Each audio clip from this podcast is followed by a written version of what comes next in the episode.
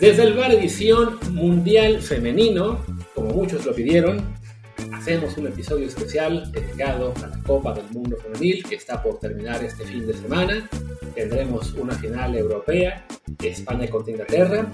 Pero bueno, nos habían pedido, sé que algunos dirán, ¿por qué hasta ahora? Bueno, porque reconocimos, ni Martín del Palacio, que sigue en su isla paradisíaca el desgraciado, ni yo somos muy conocedores del fútbol femenil. Sabemos que se juega en canchas y porterías iguales que los de los hombres, y lo sabemos porque hubo polémica hace unos días, porque alguien quería que las redujeran y pues ahí le cayó toda la banda para decirle baboso, con justa razón. Y fuera de eso, pues no, no tenemos tanta idea como para aventarnos un episodio. Y bueno, como Martín no está y yo no sé mucho, pues tenemos aquí a una invitada especial, como ha sido la tónica durante la luna de miel de Martín. Está hoy con nosotros Jennifer Cefo, que es eh, corresponsal de varios medios aquí en Europa, de Milenio, por ejemplo, y además está narrando para TSN, cadena canadiense, los partidos de la selección española en español. Jen, ¿cómo estás? ¿Qué tal Luis? ¿Cómo estás? Gracias por la invitación y qué bueno que se hable más del fútbol femenino, sobre todo en estos espacios, ¿no? Así es. Créeme, yo quisiera que, que lo hiciéramos más seguido, pero Martín no quiere, se rehúsa completamente prefiere irse de vacaciones y decir que se va a casar y no sé cuántas cosas antes de hacer un episodio de esto, así que bueno, pues hubo que aprovechar esto. Se terminó casando antes de hablar de esto. Sí, no, se casó hace como un mes el cabrón, estuvimos en su boda y resulta que todavía sigue luna de miel, mira nomás. Pero bueno, antes de seguir golpeando a Martín y empezar también con el tema aquí del Mundial, les recuerdo como siempre que este programa está en Apple Podcasts, Spotify y muchísimas plataformas más por favor, suscríbanse en la que más les guste, de preferencia en esas dos, para que también ahí nos dejen un review con comentario, el review, por supuesto, de 5 estrellas, y que así más y más gente nos encuentre. Como también queremos que encuentren el canal de Telegram de Del Bar Podcast, donde les transmitimos las emociones de muchos grandes eventos, cuando estamos muy, muy generosos y con tiempo además estar ahí charlando sobre ello. Pues bueno, ahora sí, hablemos de Copa del Mundo. Se está jugando en Australia y Nueva Zelanda en horarios bastante eh, complicados para el público mexicano. He visto a varias de las compañeras de, de, Televisa y no me acuerdo de otras cadenas en Estados Unidos que están sufriendo con el tema de tener que levantarse a las 2, 3 de la mañana para narrar. Jen está aquí en España, en Barcelona, lo tiene un poquito menos complicado, pero bueno, de todos modos sí, este es, eh, es un mundial, es creo yo también, por lo poquito que he podido escuchar, una Copa del Mundo que está empezando ya a, a romper barreras, a llegar a más público. Creo que el, el, nivel aparentemente ya está también siendo cada vez mejor. Jen, ¿tú cómo lo ves? Pues fíjate que sí, aunque los horarios tampoco acá en, en Europa han sido de lo más cómodos, sobre todo porque hay partidos que son entre semana y son muy temprano y por mucho que estemos de vacaciones, hay mucha gente que también está trabajando a esa hora y entre una cosa y otra, o sea, ¿quién se levanta a las 3 de la mañana o a las 7 de la mañana para poder ver los partidos. Pero bueno, hay mucha, mucha afición, lo voy a decir ya así de plano, hay mucha afición que está, que está muy metida, muy, muy metida en este mundial. Es un mundial eh, un tanto, no quiero decir atípico, pero ya lo dije, eh, se está viendo mucho, ha tenido muchísima participación del público, sobre todo Australia, que ha sorprendido cómo, cómo, han apoyado a las Matildas. Es impresionante la gente que ha salido a la calle, a donde están los FanFest, eh, apoyar a la selección, ¿no? Y sobre todo se quedan al segundo partido, porque si ya vieron uno, pues mira, me sigo y veo el otro, ¿no? Y lo mismo pasaba en, los centros comerciales eh, de Vietnam, que se vean las imágenes de la gente alrededor de una pantalla celebrando, gritando los goles, hombres, mujeres, niños. Eh, es impresionante cómo ha crecido, cómo ha crecido a nivel mundial el fútbol femenino y sobre todo el nivel de las jugadoras, ¿no? Obviamente hay selecciones que las hemos visto que les falta que les falta todavía ese crecimiento. Yo lo tiro más a lo que es el fútbol profesional como tal, porque hay que recordar que muchos, muchos lugares del mundo todavía, todavía no es profesional el fútbol femenino. Y mira que aquí en España solamente hay algunos equipos que son profesionales, no todos. Y eso pasa mucho, por ejemplo, eh, selecciones como, Costa Rica, que la vimos eh, tener un buen fútbol, pero no a nivel de una selección tan profesional como son las japonesas, como son las suecas, como son las suizas, como son las inglesas, como son eh, ahora las españolas. ha habido un cambio muy radical, tanto que antes lo profesional, o sea, lo que se tomaba incluso en Europa, por ejemplo en España, como el fútbol profesional, que las jugadoras salían ya a hacerse profesionales, ya después de tener un buen recorrido, por ejemplo en España, era, llegaban a la liga eh, de Estados Unidos o a la liga alemana. O sea, yo me acuerdo todavía en 2004, cuando las estrellas eran Mia Hamm, Brigitte Prince, eh, estas futbolistas que podían ganar todo, que eran como las, las que las niñas en aquel entonces tenían como referente, pero eran referentes simplemente de las estadounidenses, de las alemanas, de las, de las suizas, que eran las que podían presumir de tener eh, grandes dotes de, de, fútbol femenino, ¿no? O sea, que realmente se desarrollaba el fútbol como hoy lo estamos viendo en muchas partes del mundo. Entonces, lo que estamos viendo ahora, estadios llenos, fan zones llenas, no solamente en Australia y en Nueva Zelanda, sino en varias partes del mundo. La verdad es una, es una alegría, lo voy a decir así porque es así, para todos los que hemos estado como impulsando el fútbol femenino desde hace años. Es una alegría ver que esto está creciendo, que se está tomando en serio y que se le está dando ese grado de, de profesionalismo que antes, antes no tenían las mujeres para desarrollarse en este deporte.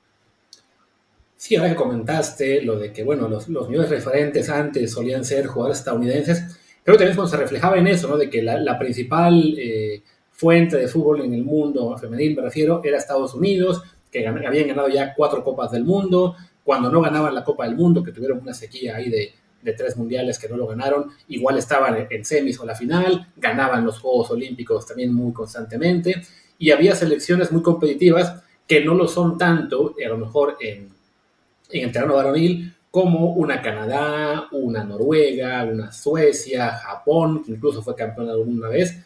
Y como dices, era un poco eso de que todavía no era el fútbol femenil eh, profesional en la mayor parte del mundo, y creo que esta es, el primer, es la primera Copa del Mundo en la que ya se empieza a ver ese avance, sobre todo, supongo, impulsado desde Europa, donde ya empieza a haber más ligas que, que se toman en serio lo que es el profesionalismo, que ya tienes la Champions League como un torneo femenino también con más prestigio, cada vez más clubes, ya sean este, españoles, por ejemplo, el Real Madrid, no hasta, hace no mucho, ni siquiera tenía equipo, acabó comprando franquicia literalmente a la, a la mexicana, para, entrar a la Liga Femenil, eh, que también ya, le invirtió.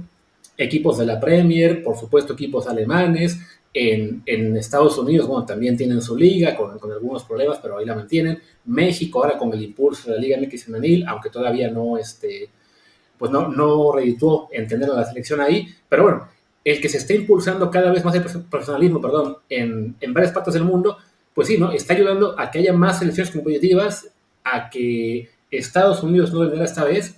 Y como decías, ¿no? Se, ve más marcada la diferencia con selecciones como Costa Rica o algunas otras que no tengan aún profesionalismo, pero también eso nos da a pensar que, bueno, el margen de mejora todavía es bastante alto, ¿no?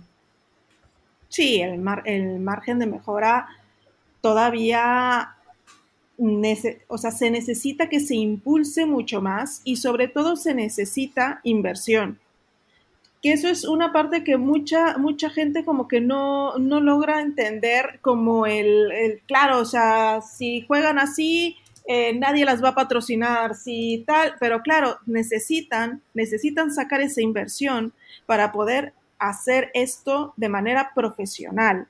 Y lo que decías, ¿no? O sea, en Estados Unidos, hace años, de manera profesional, era el fútbol femenino el que se desarrollaba, lo que ellos llaman el fútbol soccer, ¿no? Era el fútbol femenino a nivel más profesional, empezaban como cualquier, como cualquier deporte en Estados Unidos, ¿sabes? A nivel colegial, iban subiendo, iban subiendo y lo jugaban a nivel profesional. Por eso había tantas referentes antes en el fútbol eh, femenino de Estados Unidos. Los hombres jugaban el fútbol americano y el béisbol y el básquetbol y las mujeres jugaban fútbol, bueno, soccer, si lo queremos decir así. Y lo mismo pasaba en Alemania. En, bueno, en Alemania eran los dos, hombres y mujeres, pero el, el fútbol femenino se desarrollaba muy bien y había una liga muy competitiva a la cual se le apostaba y se le invertía. Entonces, yo creo que es muy importante entender que no es que haya unas limitantes para las mujeres para desarrollar este deporte, las limitantes están en los apoyos hacia este deporte. Porque mira lo que ha pasado en España, que es muy claro.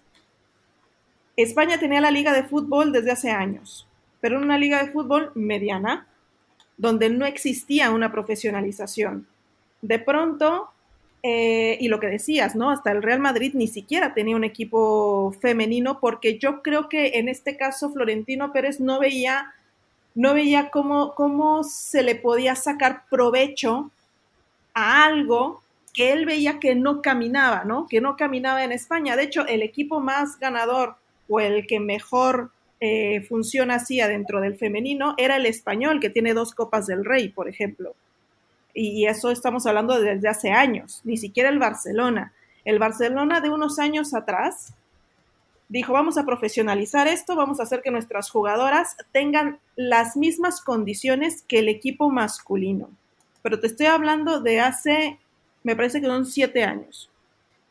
Sí, de hecho yo veo que el Barça, por ejemplo, apenas llegó a la a lo que es la primera división actual hace menos de 15 años y sí, ¿no? Y es apenas ahora más lo más reciente que, que empezó a ser un equipo también, pues dominante, muy competitivo, ¿no? O sea, antes en el palmarés de, de campeones había equipos como el Levante, como el Athletic de Bilbao, el español que mencionas, el Rayo Vallecano fue tricampeón en, lo que, en los que fueron las últimas ediciones de, de la liga como Superliga, que era su nombre. Pues claro, cuando ves que el podio de ganadores de la liga femenil en aquel entonces eran Rayo Vallecano, Español de Barcelona y Athletic de Bilbao, también, dicho sea con todo respeto, pues sí, entiendes que los equipos principales no están todavía, ya sea o participando o tomándose en serio el estar en esa liga, como sí empezó a ser desde, ah, por lo que veo, 2011, cuando le cambian el, el nombre oficial, y ya es que empieza la era del Barcelona poderoso, se le une el Atlético y mucho más recientemente el Real Madrid, que aún no ha sido campeón a nivel femenil. Exacto, pero el Real Madrid es muy reciente, pero si te fijas en el potencial que hoy tiene ese equipo, en tres años, en tres años el Real Madrid ha hecho un equipo que ya compite en Champions League. El Atlético de Madrid fue el primer equipo que hizo semiprofesional en la liga y es el equipo que competía a gran nivel, fue el gran ganador de muchas cosas. Después el Barcelona dijo, no, no, no, esto vamos a poner orden y vamos a hacer el equipo profesional. Las jugadoras llegan a tal hora, desayunan en el club, van a tener nutriólogos, van a tener fisios, van a tener doctores, van a tener gente que se dedique día y noche a ellas y las vamos a sacar de trabajar, porque las jugadoras de, de fútbol normalmente tienen, estudian, trabajan y juegan al fútbol.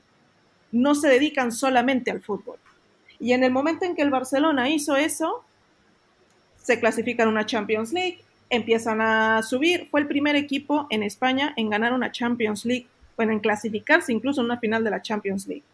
Estás hablando de un equipo que se hizo todo completamente profesional, ni siquiera el Atlético, que es semiprofesional. Y al ver esto fue cuando el Madrid dice, perfecto, yo no me puedo quedar atrás. Ya entendí cuál es el concepto para poder generar un equipo grande, el cual traiga dinero, traiga patrocinadores y traiga gente que los vea y los lleve a Europa. Un equipo completamente profesional. Y en nada el Madrid está jugando Champions League. Le falta obviamente adaptarse, llevar todo ese, ese ritmo, ese proceso, pero en la nada. Mientras vemos otros equipos que siguen luchando por eso, pero que no tienen presupuesto, que no tienen patrocinadores, que no tienen capital para poder tener el desarrollo que ha tenido tanto el Madrid como el Atlético y como el Barcelona. Entonces estamos hablando de que este fútbol femenino tiene una amplia posibilidad de ser un deporte súper destacado, donde lo que estamos viendo hoy en el Mundial con Australia, que es impresionante hasta dónde han llegado, lo que han conseguido y lo que han movido, donde es impresionante cómo selecciones como Alemania solamente juegan tres partidos en este Mundial, que queden eliminadas, cuando Alemania antes era la potencia, cuando Estados Unidos queda eliminada también porque antes era la potencia y que muchas de las jugadoras, lo habíamos también la, eh, una de las jugadoras de, Australia que decía, Estados Unidos llegó diciendo que era la favorita porque es la actual campeona. Hasta ahora sigue siendo campeona. Estamos esperando el domingo para ver quién va a ser la nueva campeona mundial del fútbol femenino, porque ninguna de estas dos selecciones ha levantado el título. No ha llegado ni siquiera a una final. Es la primera vez que las vemos en una final. Entonces estamos hablando, o sea, como que, que estamos viendo cuál es la tónica de, de, de, poder hacer este deporte que luzca más y que sea eh, lo que hoy en día estamos viendo, ¿no? Pero yo creo que faltan muchos países que se animen a dar ese paso o que realmente le, le puedan imprimir ese capital, no sé, por ejemplo, Costa Rica, eh, Colombia, está Jamaica, que han hecho grandes cosas, que han tenido muy buenos partidos, pero que se les nota que no tienen todavía el desarrollo futbolístico que pueden tener como otras selecciones, no sé, como los Países Bajos, como, como Suecia, como la misma Inglaterra. Sí, se ve que el impulso al fútbol femenil profesional está llegando de momento más del lado de Europa, ¿no? Estoy viendo, por ejemplo, la comparación de lo que fue la Champions League de hace unos 11 años y veo que la final era Olympique de Lyon contra el Frankfurt uh -huh. y en la semis estaba un equipo que se llama Turbine Potsdam, que ya ni siquiera está en la primera división este, alemana, estaban también en, en cuartos el Malmo, el Gotemburgo, el Bromby, un equipo ruso, eh, y así, ¿no? O sea, te sigues, sigues viendo la lista de equipos que eran los más competitivos hace 10, 11 años, y pues muchos de ellos son equipos pequeños en, en lo que es su, su, rama varonil, o que ni siquiera son equipos, eh, eh, digamos, ligados a un club profesional como tal.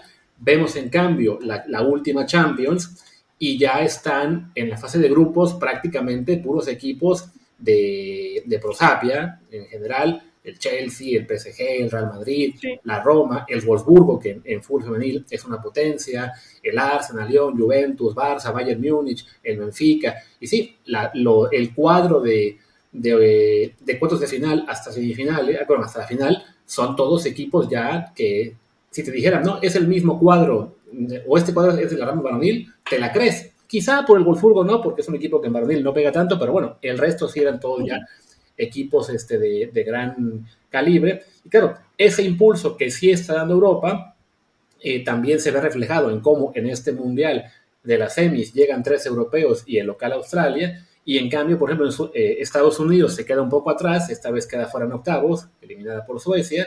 Y Sudamérica es la que se está quedando atrás porque más allá de lo que fue la sorpresa colombiana, que acabaron dejando fuera a Alemania en la fase de grupos, pues Brasil no, este, no llegó a la, a la siguiente ronda, Argentina fue última de su grupo, de hecho, lo, lo, que se supo más de ellas fue el pleito que había con una jugadora porque le, la criticaban porque era anti-Messi y pro-cristiano, eh, y así, ¿no? O sea, es, o sea, se ve que todavía o sea, es el impulso eh, europeo el que está haciendo crecer a esto, que, que está bien, ¿no? Lo, lo, que, lo que importa es que se llegue ese impulso, sobre todo porque lo comentaba hace un momento, ¿no? de las referencias que antes solían ser este, básicamente jugadoras estadounidenses y por ahí alguna que surgía, la brasileña Marta, que tuvo ahora su sexto mundial y se despidió, la canadiense Sinclair, que también era su último mundial, el sexto, uh -huh. no fue tan famosa en general, pero ahora ya empieza a haber más referencias de varios países, no solamente que sea que digas tú, es un nombre conocido y ya, sino que además se están haciendo referencias de la afición, ¿no? O sea, de, mi lado, de los hombres, podemos decir, ok, yo tengo muy claro quién es Alexia Putellas,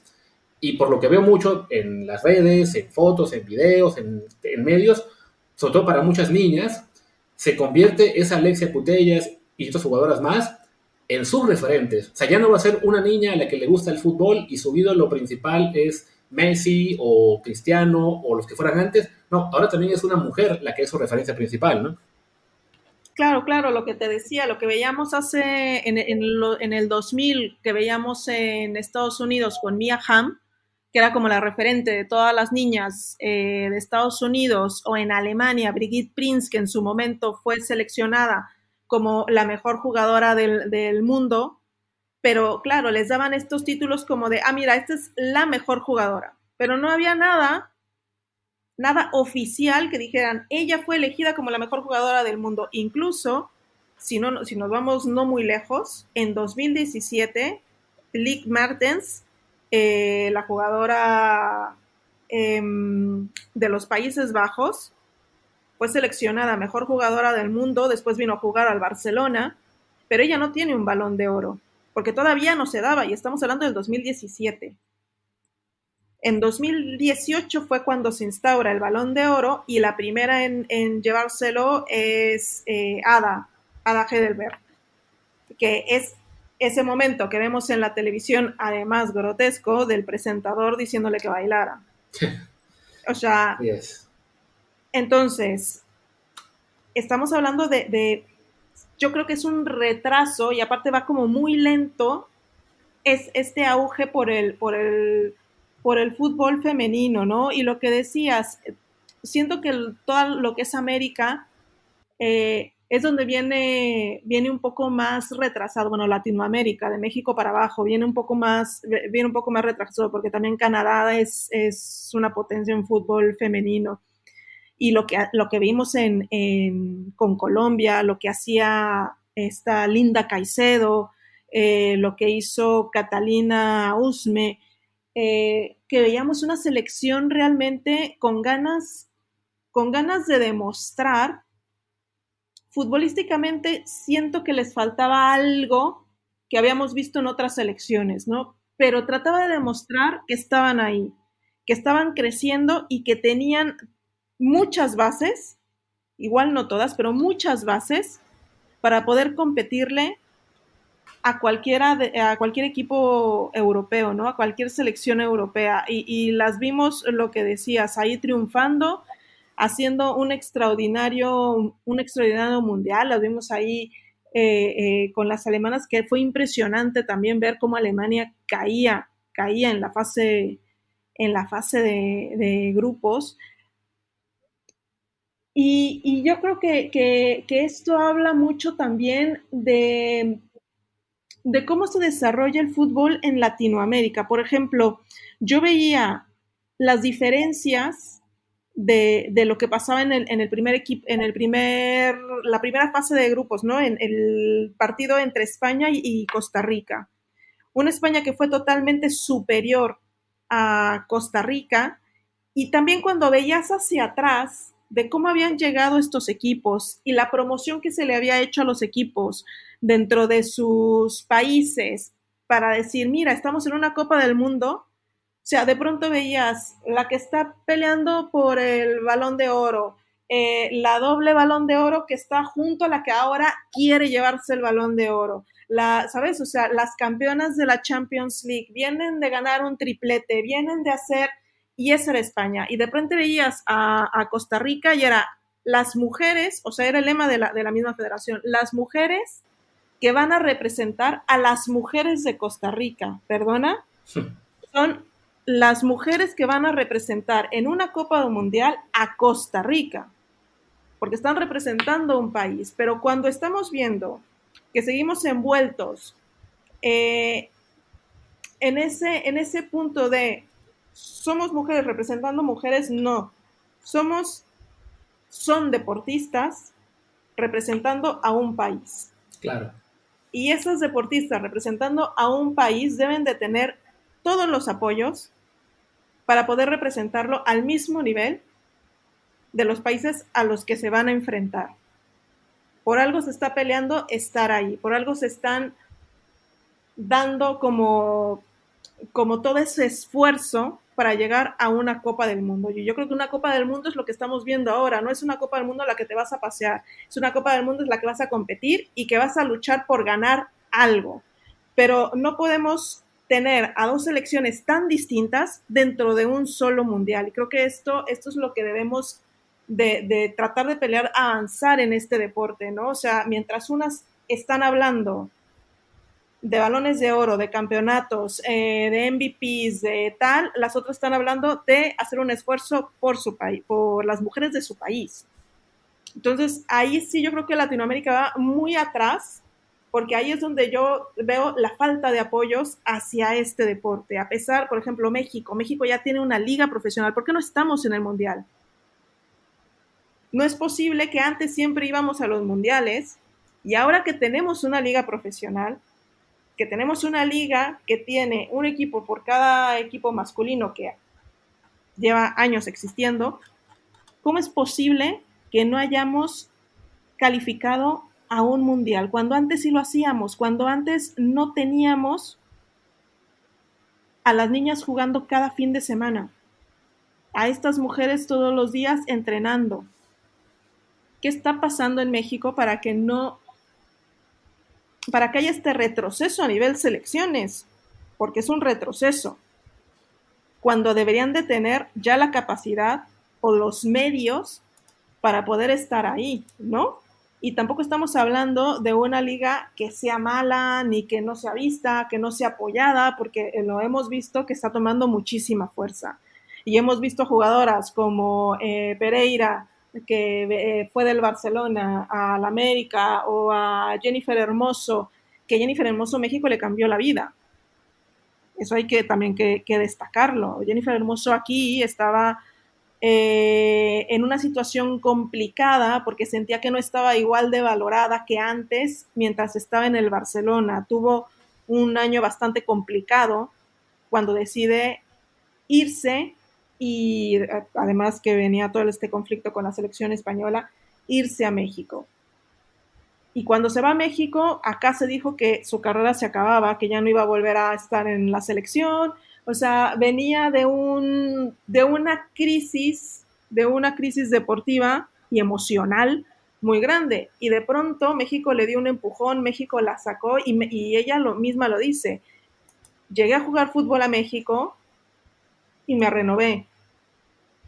Sea, México le dio eso que de pronto aquí eh, la consumió. ¿Cómo es posible que estemos haciendo jugadoras excepcionales o que le recordemos a jugadoras excepcionales que son excepcionales, pero que México no esté participando en un mundial? Aquí está fallando algo, pero de atrás, yo creo.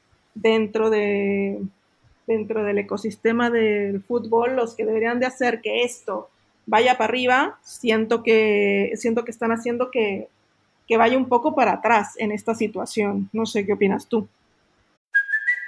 It's Kaylee Cuoco for Priceline. Ready to go to your happy place for a happy price? Well, why didn't you say so? Just download the Priceline app right now and save up to 60% on hotels. So, whether it's Cousin Kevin's Kazoo concert in Kansas City, go Kevin, or Becky's Bachelorette Bash in Bermuda, you never have to miss a trip ever again. So, download the Priceline app today. Your savings are waiting Go to your happy place for a happy price. Go to your happy price, Priceline. Sí, de hecho, justo te quería preguntar por ahí cuál era tu perspectiva de, de lo que sería, bueno, México, evidentemente, no, no calificó a esta Copa del Mundo. Recordamos que el año pasado se jugó el premundial en México y que fue un escándalo por la forma en que se perdió ante Jamaica, recuerdo, Supongo que también Haití, ya no, lo mismo y no están buenos en ese punto, que ambos, ambos estuvieron en este mundial.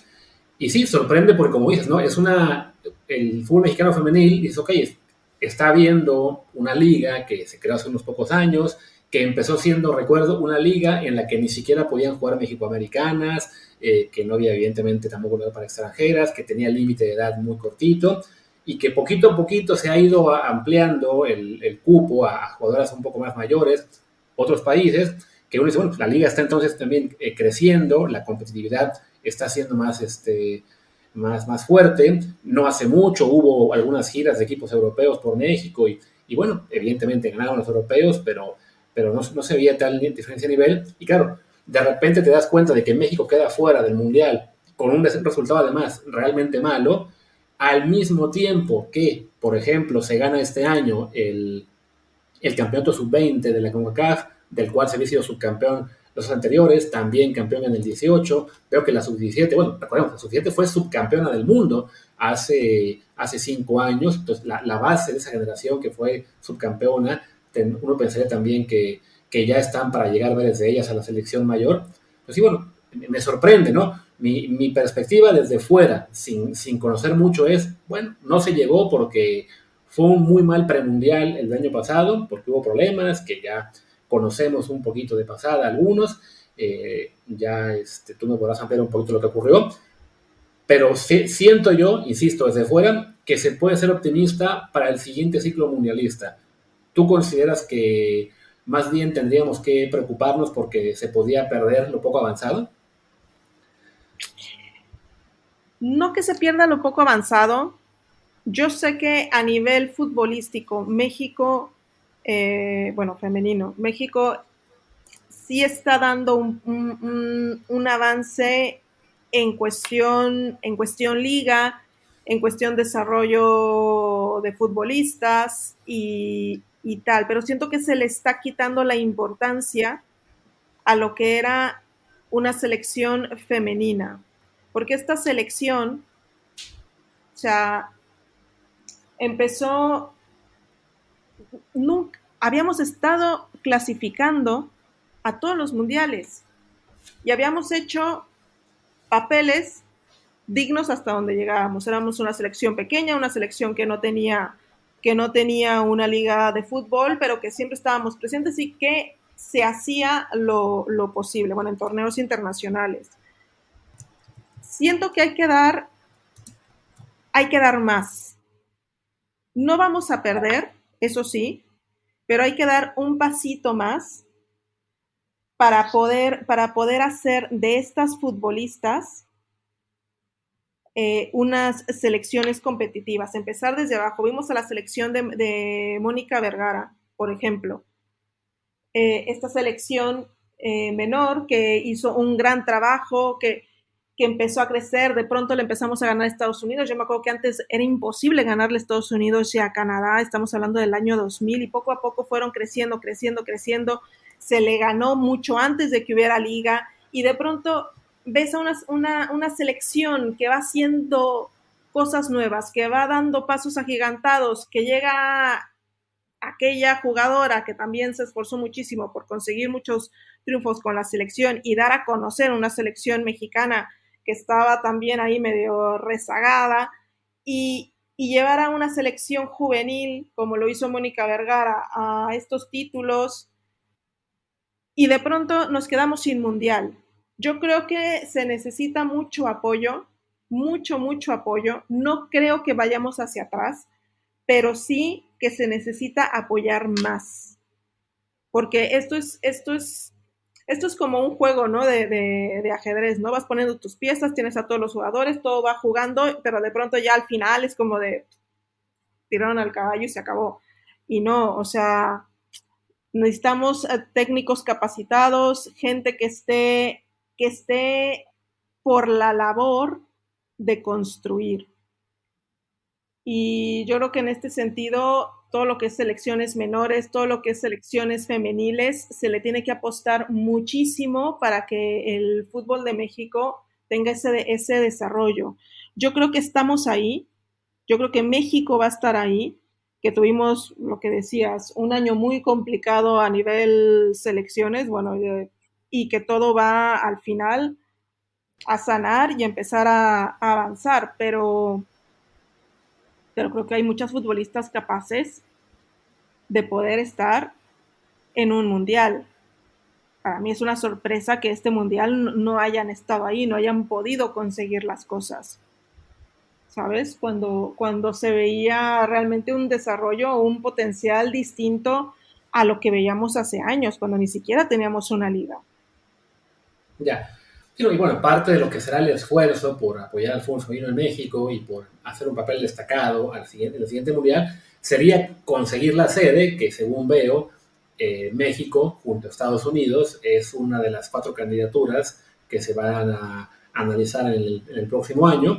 También está una candidatura de Brasil, una de Sudáfrica y una de Bélgica, Alemania y Países Bajos. Entonces, en mayo del año que viene es cuando se decide quién se queda con la Copa del Mundo.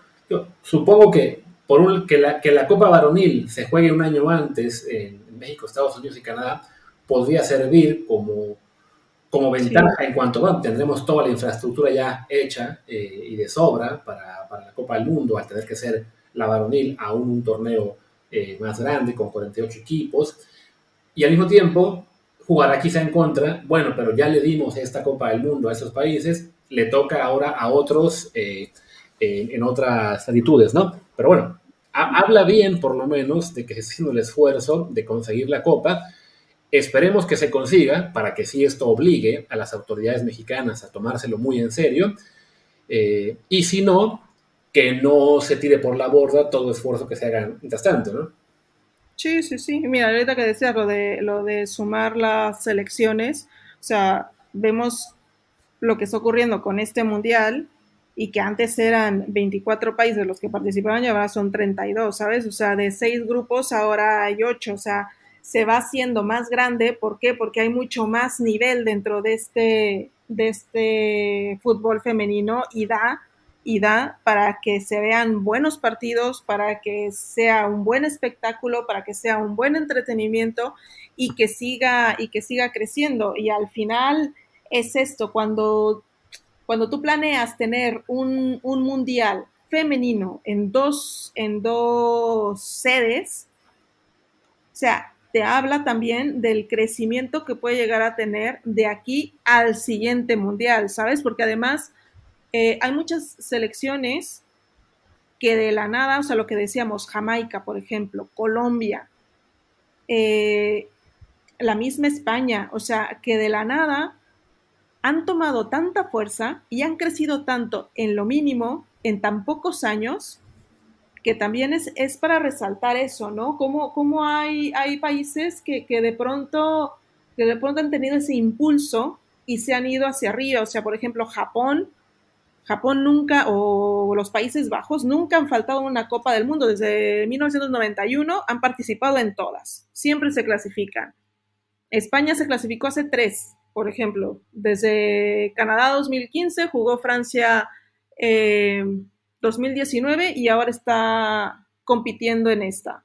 ¿Sabes? Es como, como que van ahí en un, en un proceso, en un proceso que, que las está impulsando de una manera, o sea, lo que ha conseguido Jamaica, lo que decías, lo que consiguió Jamaica, o sea, que con CACAF tuviera ese pase directo entre Estados, Unidos y Jamaica fue algo que, que muchos no nos podíamos imaginar hace tiempo que, pudiera haber pasado, ¿no? O sea, son, son situaciones a destacar y, lo mismo que decías, o sea, una, una sede, una candidatura mundial femenino con dos sedes, como lo estamos viendo ahora, que es Australia y Nueva Zelanda, o sea, ya, ya te está hablando de la cantidad de países que son aptos para desarrollar un muy buen espectáculo.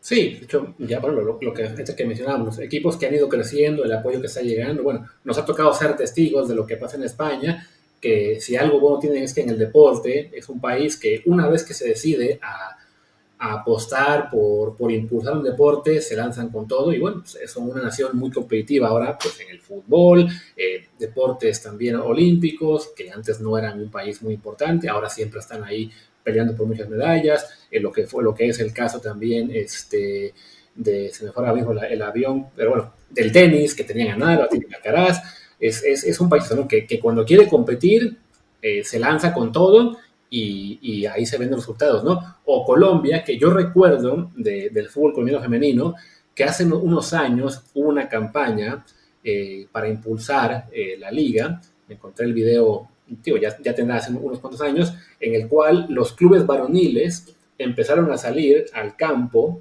con solo la mitad del escudo.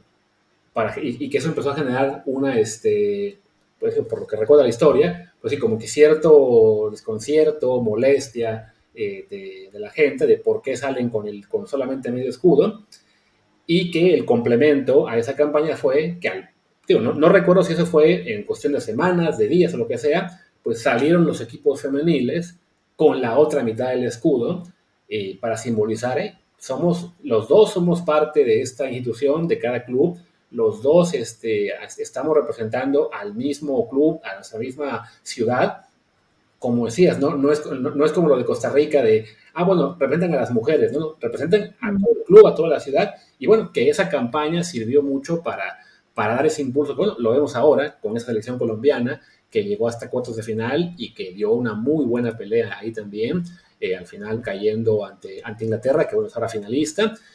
Y, y vaya, es como en los deportes olímpicos, ¿no? En México, tan poquitas medallas que ganamos, y cuando, y cuando las ganamos suelen ser pues mujeres, ¿no? Guevara, María Espinosa, este, Soraya Jiménez, que paz descanse, Elida Salazar, y no las, las chicas del de clavados, y tiros con arco, tiro con arco. O sea, solemos tener una cosecha en la cual es bastante más de mujeres que de hombres, y nunca decimos, bueno, pues las mujeres mexicanas eh, celebran y los hombres no, ¿no? Celebramos todos igual. Pero sí, como que con el fútbol todavía hay cierta reticencia a, a considerarlos vaya, iguales, no en cuanto al nivel, porque sabemos que, bueno, eso a fin de cuentas ese también tiene que ver el tema físico, el tema de desarrollo eh, táctico y todo lo que se ha hecho por una diferencia gigantesca por el tiempo que se ha, que ha sido por final uno y el otro, pero sí de que, bueno, pues se puede disfrutar y, apoyar tanto una selección mexicana varonil o femenil, lo mismo en otros países, y sí, valdría mucho la pena que, que siga creciendo ese apoyo en, todas las selecciones, en el fútbol mexicano y, y en general en el fútbol mundial, para que se vayan cerrando esas brechas que comentábamos ahora, bueno, con partidos como el España-Costa Rica o así, ¿no? Sí, lo que tenemos también que, que empezar a ver distinto es lo que decías, ¿no? O sea, como de mucha gente dice, no, no es lo mismo, no juegan igual. Obviamente no van a jugar igual. Es muy distinto toda la fisionomía de un hombre con la fisionomía de una mujer. O sea, para empezar por la testosterona, o sea, el hombre tiene más músculo, es más, más, más fuerte en cierto, en, en, a, nivel muscular y demás. La mujer igual es como más hábil en, en otras cosas. Pero, de hecho, o sea, yo he ido aquí a, a, a estas conferencias, a estos simposios que hacen en Europa del fútbol femenino y, y me llamó mucho la atención algo que discutían en una evaluación de, lo que era la parte médica del deporte femenino, ¿no? Y eran los especialistas del PSG con los especialistas del Barcelona y los del Manchester City. O sea, te estoy hablando de gente que, que está metida en el fútbol femenino, que son grandes eh, clubes y que están apostando en grande por sus equipos, o sea, no son, no son cualquier equipo ni cualquier, ni cualquier club. Y justo hablaban de eso, de la condición de, de la mujer para desarrollarse dentro de un terreno de juego. Y hay muchas cosas que ellos decían que no están estudiadas para el físico de las mujeres y que si estuvieran estudiadas, o sea, pero esto ya es un desarrollo eh, médico a nivel mundial, ¿eh? O sea, si estuviera todo esto estudiado, la forma de la pisada, el cómo se corre, la posición, em, incluso eh, la mujer pierde cada mes mucho hierro por cuestiones naturales. Y esa pérdida de hierro, mientras la estás perdiendo, puedes tener unas lesiones de isco que un hombre no las va a tener, de isquios. Entonces, eh, todo eso no está investigado. La ciencia no lo investiga porque todo el desarrollo eh, deportivo que se ha investigado es en la fisionomía del hombre. Entonces, ese retraso, que igual o como se ve distinto, porque como no es que no son capaces de pegar así, no, ni siquiera es, es que no está estudiado cómo se debe desarrollar. Y por ahí es donde están empezando los grandes clubes de fútbol para hacer todas estas investigaciones científicas, para llevar el cuerpo de la mujer al desarrollo que necesita tener sin lesionarlo, sin obligarlo a tener cosas que, eh, eh, sabes, como unos esfuerzos físicos que de, pronto no deberían de tener. Y poderlos llevar al máximo. Todo esto no está estudiado. Y se ve como que, uy, es que no juegan igual, no, no vamos a jugar, ni, levantan las pesas igual, igual no, nada. no, pues igual y no, porque no está estudiado, porque resulta que los científicos siempre se han basado en el cuerpo masculino. Entonces, hay mucha tarea todavía que hacer y en vez de, criticar muchas veces de cómo se lleva el desarrollo, hay que apoyarlo. porque hay muchas cosas detrás que luego la gente no lo ve de frente, ¿sabes? Entonces, todo eso hay, hay que como que tener una conciencia, una cultura muy grande sobre, sobre lo que puede desarrollarse dentro de una disciplina deportiva. Estoy hablando tanto masculina como femenina. Entonces es eso. Cada, que escucho yo algo a, alguien decir, es que no juegan como los hombres, pues no, o sea, no. Y no va a pasar así. Pero podemos tener el mismo potencial. Lo que pasa es que ese potencial hay que estudiar cómo llegar a ello, cómo llegar hasta ahí. Pero no quiere decir que no podamos de nuestro amigo censurado. No vamos a hablar en este momento lo más del fútbol, pero bueno, eh, ya para ir cerrando, eh, porque bueno, estamos grabando esto en un miércoles a medianoche, entonces Jen, después de estar narrando partidos y todo, supongo que tenía que descansar.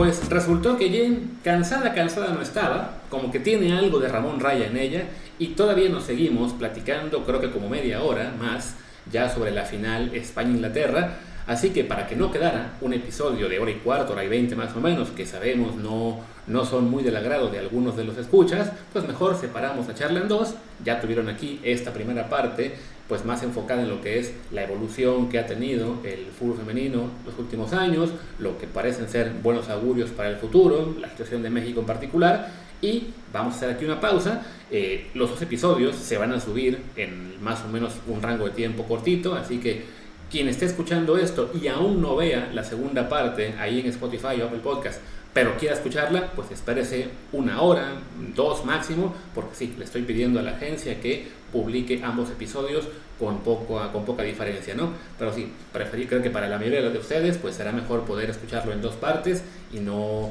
no quedarse colgados hora y media con un solo episodio. Así que bueno, despido esta primera emisión del medio femenino. Jennifer Cefo, nuestra invitada, por cierto, la pueden encontrar en Twitter, Instagram y todas las demás redes como Jen Cefo, Jen con J, doble N y luego Cefo, S, E, F, O, O. Ahí pueden ver su apellido también en la descripción del, episodio para que la busquen y si quieren enterarse más de fútbol o de toda la cobertura que ella, que ella hace de acá en Europa, de los mexicanos, pues bueno, ahí la pueden seguir. Dicho esto, yo soy Luis Herrera, ahora sí. Y mi Twitter, Instagram, Threads, todo lo que se les ocurra es LuisRHA. El del programa es Desde el Bar POD, Desde el Bar Pod. En Telegram estamos como Desde el Bar Podcast. Pues muchas gracias y hasta ratito.